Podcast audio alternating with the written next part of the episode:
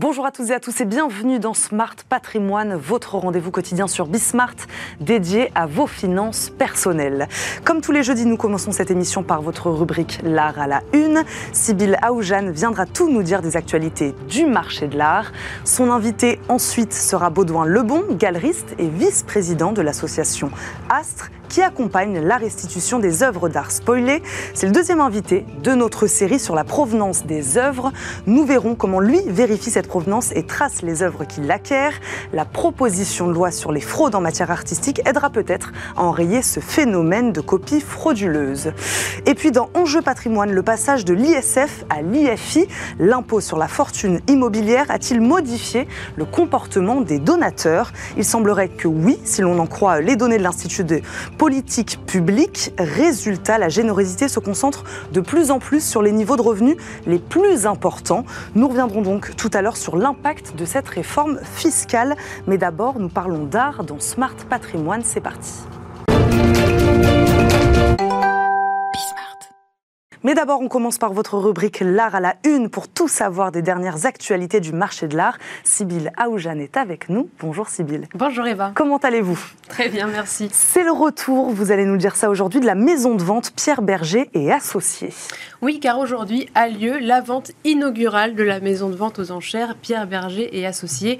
Une vente inaugurale qui propose aux enchères environ 200 lots représentatifs des spécialités de la maison de vente. On retrouvera ainsi des dessins euh, anciens du XVIe siècle jusqu'au XXe siècle, provenant notamment de la collection Pardinel, des lots aussi provenant de Chine, comme une paire de chameaux en terre cuite datant de l'époque Tang, un ensemble de 13 tapis, ou encore euh, des artistes modernes se représentent avec des œuvres de Pompon, Armand, Orlinski, aussi des objets de design de Jean Prouvé ou Ludwig Miss euh, van der Rohe. Voilà, donc les prochaines ventes resteront aussi autour de ces spécialités de la maison, art asiatique, haute époque, art contemporain, bijoux, livres et manuscrits. Sybille Pierre Berger associé, ça a été créé en 2002. Pourquoi on parle de vente inaugurale alors?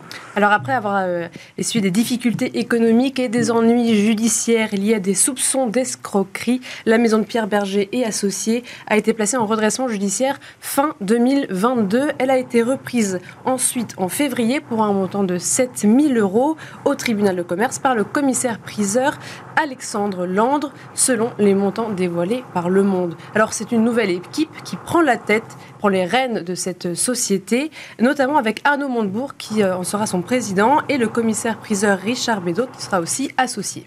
Sybille, une nouvelle plateforme d'achat d'art a été créée aussi. Oui, c'est la plateforme Your Art. C'est une plateforme numérique dont le but est d'exposer et vendre euh, les œuvres d'artistes amateurs et professionnels sans sélection. C'est à peu près là que se situe vraiment le, la, nouveauté. C'est là que se différencie You Art des différentes plateformes qui sont déjà euh, très présentes sur le marché euh, aujourd'hui. Une première levée de fonds de 9 millions d'euros soutient ce lancement. Et comment fonctionne le site pour les artistes Alors tout d'abord, les artistes doivent s'abonner euh, à cette plateforme pour un montant situé entre 10 et 30 euros par mois. Cela lui permet d'exposer dans un, espace virtuel assez modulable ses œuvres, soit dans un simple portfolio ou alors dans une galerie virtuelle 3D. Euh, artistes et galeristes peuvent aussi proposer leurs œuvres dans un décor 3D si, euh, et le site prélève ensuite 5 à 10% de commission. Le lancement de cette plateforme se fait tout de même dans un climat d'incertitude du marché euh, de l'art en ligne, ce qui a été souligné par le dernier rapport ISCOX qui a été publié en avril dernier.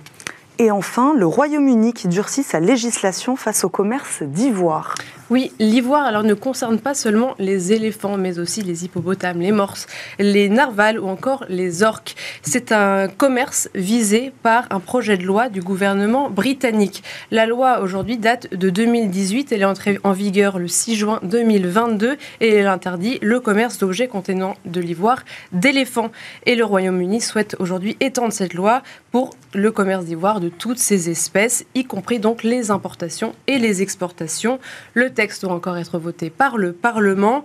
Concernant euh, l'ivoire d'éléphant, il y a tout de même quelques exceptions qui concernent les objets d'une, je cite, valeur artistique, culturelle, historique exceptionnellement élevé. Mais pour rappel, la loi de 2018 a quand même mis 4 ans pour être entrée en vigueur, critiquée par certains antiquaires. Merci beaucoup, Sybille. On ne sait pas comment ça se passe en France. D'ailleurs, peut-être que vous viendrez nous dire ça la prochaine fois.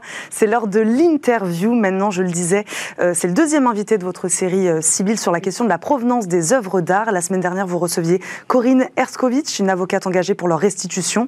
Votre invité ce jeudi, c'est Baudouin Lebon, vice-président d'Astre et galeriste. Bonjour. Bienvenue dans Sport Patrimoine. Merci beaucoup de nous accompagner. L'occasion de revenir, je le disais, sur votre travail en tant que galeriste et pour s'assurer de l'authenticité des œuvres. Ma première question, Baudouin Lebon, elle est simple. Elle est, on peut-être faire un constat un peu global. Les fraudes en matière artistique, est-ce que c'est un phénomène que vous, vous constatez euh, actuellement, qui s'est amplifié, accéléré? Alors disons qu'on en parle plus depuis quelque temps, en particulier suite aux objets, à la vente des objets égyptiens qui ont été euh, cédés de manière frauduleuse. le cas du Louvre, vous voulez dire Oui, qu'est-ce que j'ai dit Non, le, cas du Louvre Oui, le cas du Louvre à Abu Dhabi. Mm. Et, mais sinon, je, pense que la proportion d'objets euh, recélée, on peut appeler ça comme ça, mhm. n'est pas si importante que ça.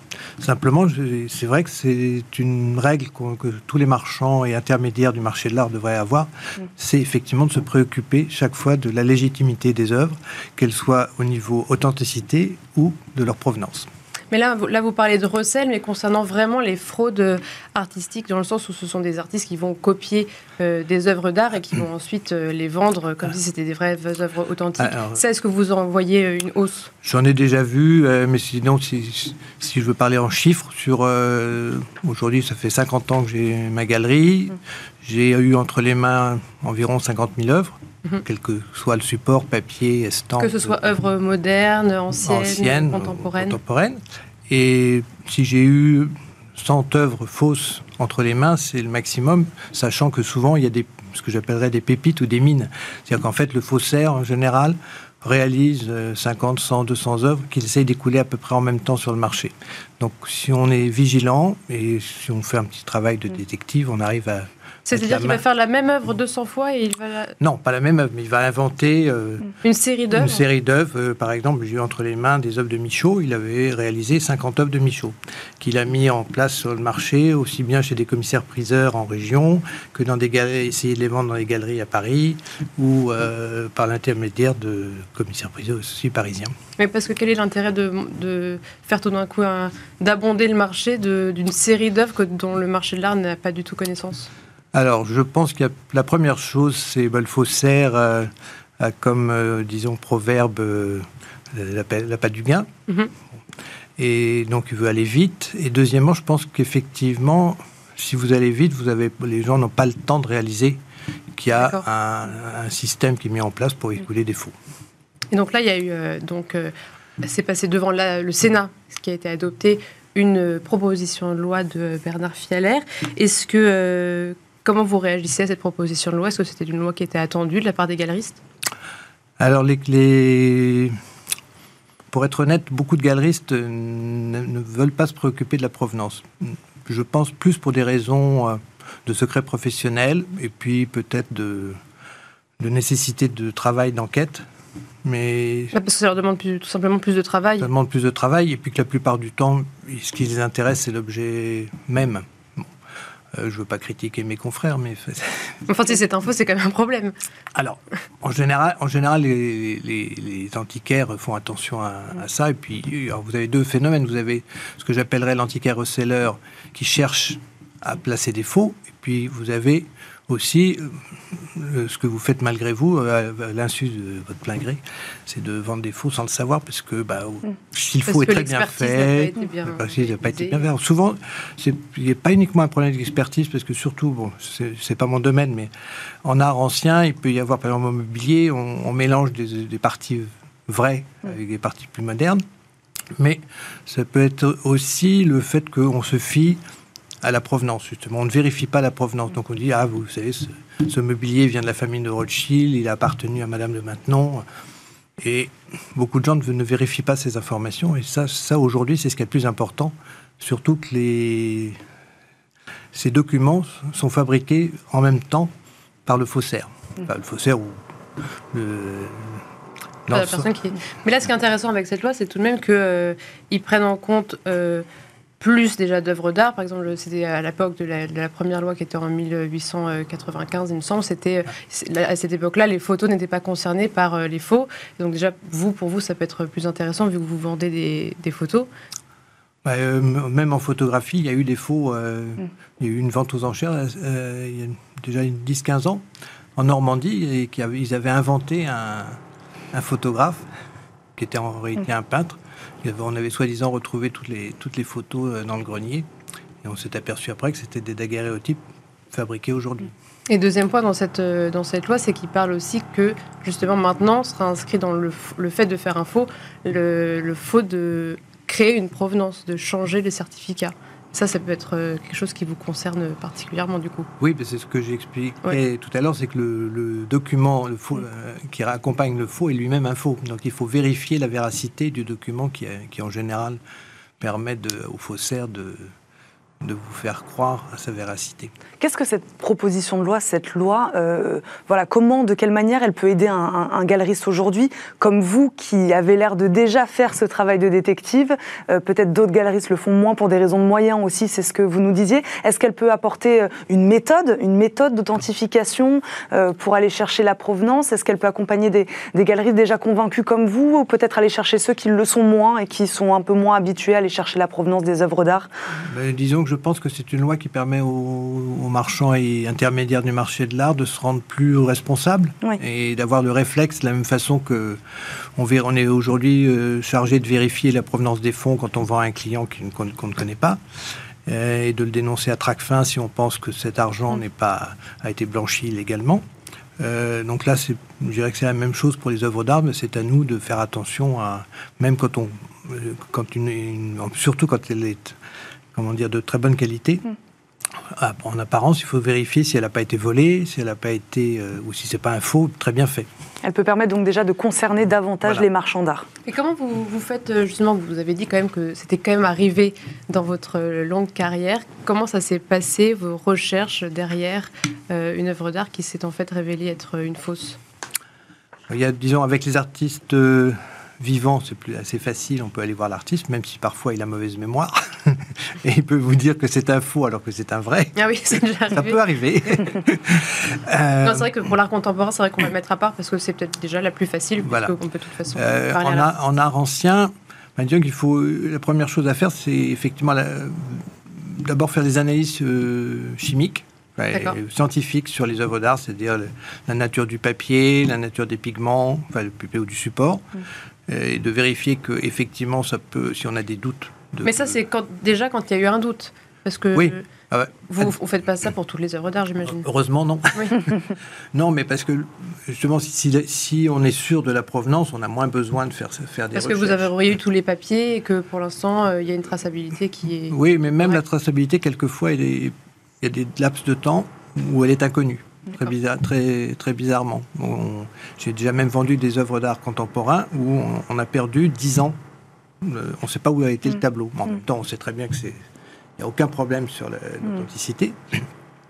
Mais la personne qui l'a vendu euh, à l'époque est décédée. La, la, deuxième personne, entre-temps, est également décédée, et celle qui a revendu, décédée. D'accord.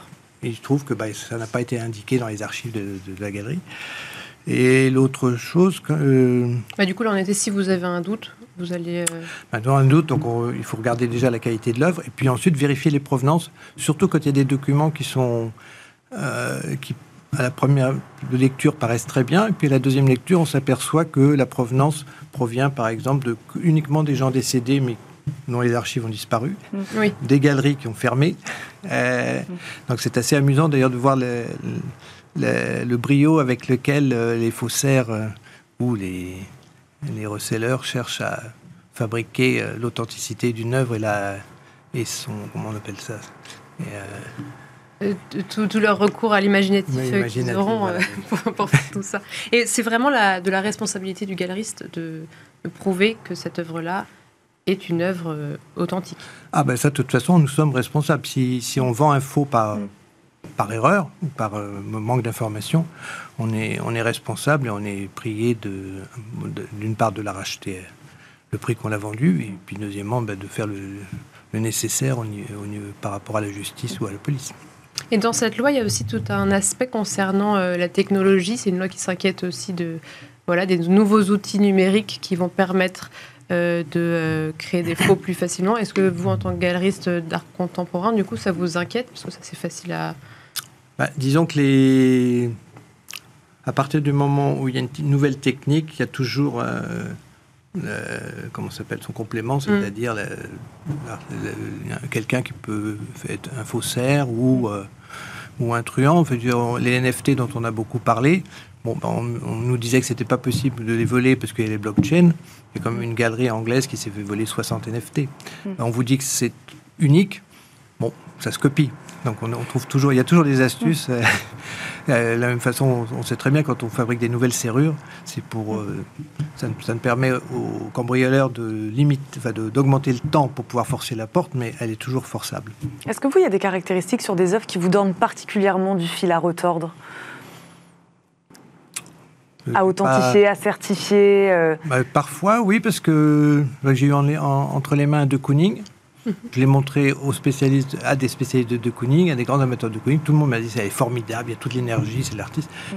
Et justement, il y a le document qui l'accompagnait qui disait provenance galerie Intel en, en Belgique, mais qui avait fermé, mm. et galerie à New York.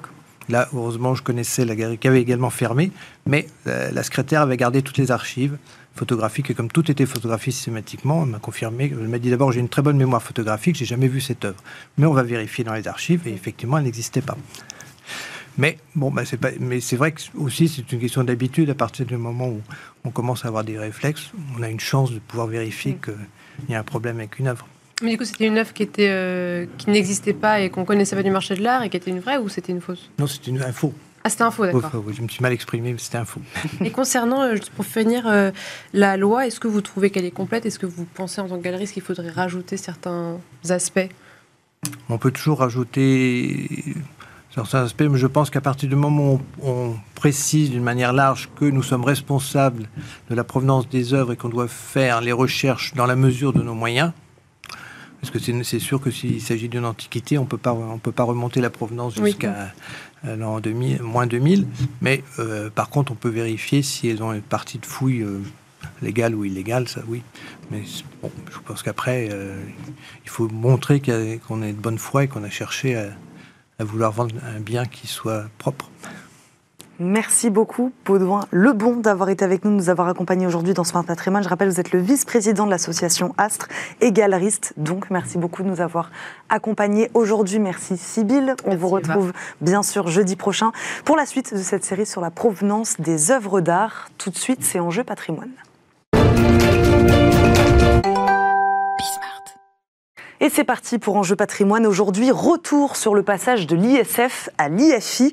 Comment cette réforme fiscale a-t-elle modifié les comportements des donateurs? Il semblerait qu'il soit moins avantageux de faire des dons caritatifs. Et pourtant, les chiffres montrent que le montant global des dons augmente. En 2021, Paradoxe, nous faisons point aujourd'hui avec notre invité Vincent Baudin, directeur adjoint marketing et développement à la Fondation de France. Bonjour. Bonjour. Bienvenue dans Smart Patrimoine, Vincent Baudin. Merci beaucoup de nous accompagner. Euh, ma première question est, simple, grosso modo. Combien de ménages sont in fine sortis du champ de l'impôt sur la fortune après cette réforme? Eh bien, la réforme, oui, de l'ISF à l'IFI avait mm. fait que comme il n'y avait plus que le patrimoine immobilier qui était mmh. assujetti, euh, c'est près de deux tiers des foyers euh, en France euh, qui étaient assujettis à l'ISF, qui mmh. ne l'étaient plus à l'IFI. Et puis pour ceux qui restaient assujettis, ils payaient moins d'impôts puisque c'était seulement sur l'immobilier. Et c'est vrai que la conséquence que ça a eu pour les dons qui étaient attachés à cet impôt, ça a été aussi une baisse significative pour le secteur global. Mmh. il y a eu une baisse d'environ 58% euh, entre 2017 et 2018 des dons réalisés au titre de l'ISF puis de l'IFI. Quelle est la différence euh, entre les foyers? Voilà, restés imposés sur la fortune, VS IFI, le taux appliqué aux dons caritatifs, pour qu'on ait un peu une idée Alors, le taux, il n'y a pas une si grande différence que ça, puisque quand on euh, donne à une organisation au titre de l'impôt sur le revenu, euh, la réduction minimum est de 66%, 75% pour d'autres même mmh. euh, organisations, mmh. et la réduction pour l'IFI ou l'ISF est de 75%. Donc il y a au maximum 9 points de différence. Mm. Mais c'est vrai que certains donateurs euh, profitaient euh, de la réduction qu'ils Mm. avaient euh, sur l'IFI pour à la fois déduire de leur impôt sur le revenu et en plus de leur ISF. Voilà là, ce qui se cachait derrière. Comment on explique alors que la générosité, c'est ce qu'on disait tout à l'heure, se concentre de plus en plus sur les niveaux de revenus les plus importants? Oui, vous le disiez en introduction, il y a de, si on regarde l'évolution des dons en France, des montants donnés par les Français, c'est en croissance. Au global, c'est en croissance. euh, d'environ 3% chaque année. Il y a eu une vraie accélération des dons lors de la crise sanitaire où les Français ont été euh, très généreux. Mm. Ça a été le cas aussi en, en 2021 en 2022 pardon, Mm. euh, avec le conflit en Ukraine euh, où les Français ont répondu massivement à l'appel à la générosité des organisations. Ça a été le cas à la Fondation de France quand on s'est mobilisé pour aider le peuple ukrainien.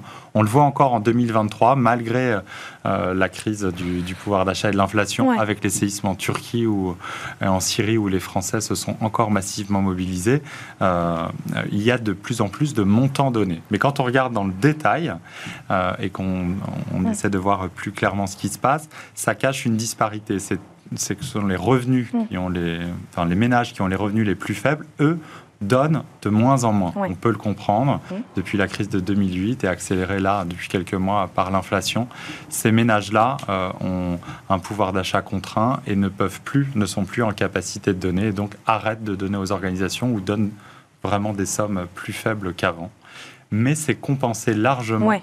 par les Par foyers cette tranche de plus riches. des plus riches qui donnent eux de plus, plus. en plus, plus et de plus en plus. Et alors ça, comment vous l'expliquez Qu'ils donnent de plus en plus je pense que euh, les personnes les plus aisées se, se rendent compte que l'État ne, ne peut plus tout, ne peut pas tout. Mm. Euh, quand on voit ce qu'il y a à faire dans le système de, de santé, quand Mm. on voit euh, le conflit en Ukraine, on, on se rend bien compte euh, qu'on ne peut pas tout attendre de l'État, qu'on ne peut plus tout attendre et que chacun a un rôle à jouer, chacun a sa part d'intérêt général et chacun, au-delà de ses impôts, peut, avec un don, décider d'agir, d'accélérer, euh, d'agir en faveur d'une cause qui lui parle, euh, que ce soit l'environnement, l'aide aux plus démunis euh, ou la recherche médicale. Donc vous, vous diriez que cette réforme fiscale sur le don caritatif, elle a eu un effet positif? Alors, positif la réforme de l'ISF en IFI, j'irai peut-être pas jusque-là, mais ce que je veux, parce qu'il y, a eu- il y a eu quand même un à-coup sur, Mm. ce, euh, sur ce dispositif-là, mais globalement, vous avez On qu'on se sépare tout de même d'une partie Oui, de doute. donateurs. Oui, quelque tout à fait, part. tout à fait. Euh, Qui, eux, sortent des radars. ont dû sortir un peu des radars, mais globalement, Mm. les foyers les plus aisés donnent de plus en plus. Et ça, la réforme n'a pas ralenti cette tendance de fond qui est aujourd'hui que les personnes qui en ont les moyens ont envie d'être de plus en plus solidaires. Vers où, euh, dites-nous, la majorité des dons se dirige-t-elle aujourd'hui? Alors, en termes de causes, euh, Ouais. les causes les plus soutenues, ce sont les causes de la recherche médicale, euh, la recherche sur le cancer, la recherche sur les maladies neurodégénératives euh, notamment. Euh, ce sont aussi l'aide aux plus démunis. En France, ça s'est accéléré notamment lors de la crise sanitaire. C'était déjà une cause très importante pour les Français, ça l'est encore plus devenu. Et puis la solidarité internationale, euh, donc comme dans des conflits en Ukraine ou des séismes dont j'ai parlé, Mm. mais aussi euh, pour euh, lutter contre la faim, euh, aider des projets de développement dans des pays qui en ont besoin.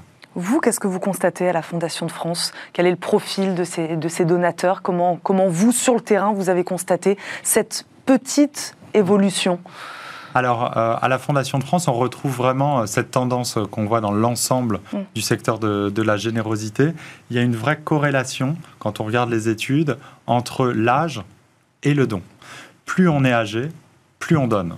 C'est assez logique puisque euh, on a plus d'enfants à charge, plus de prêts à rembourser pour sa maison, euh, et puis euh, le passage à la retraite, c'est aussi l'occasion d'avoir plus de temps pour des activités bénévoles. Mm. Et pour toutes ces raisons-là, on se met à plus donner.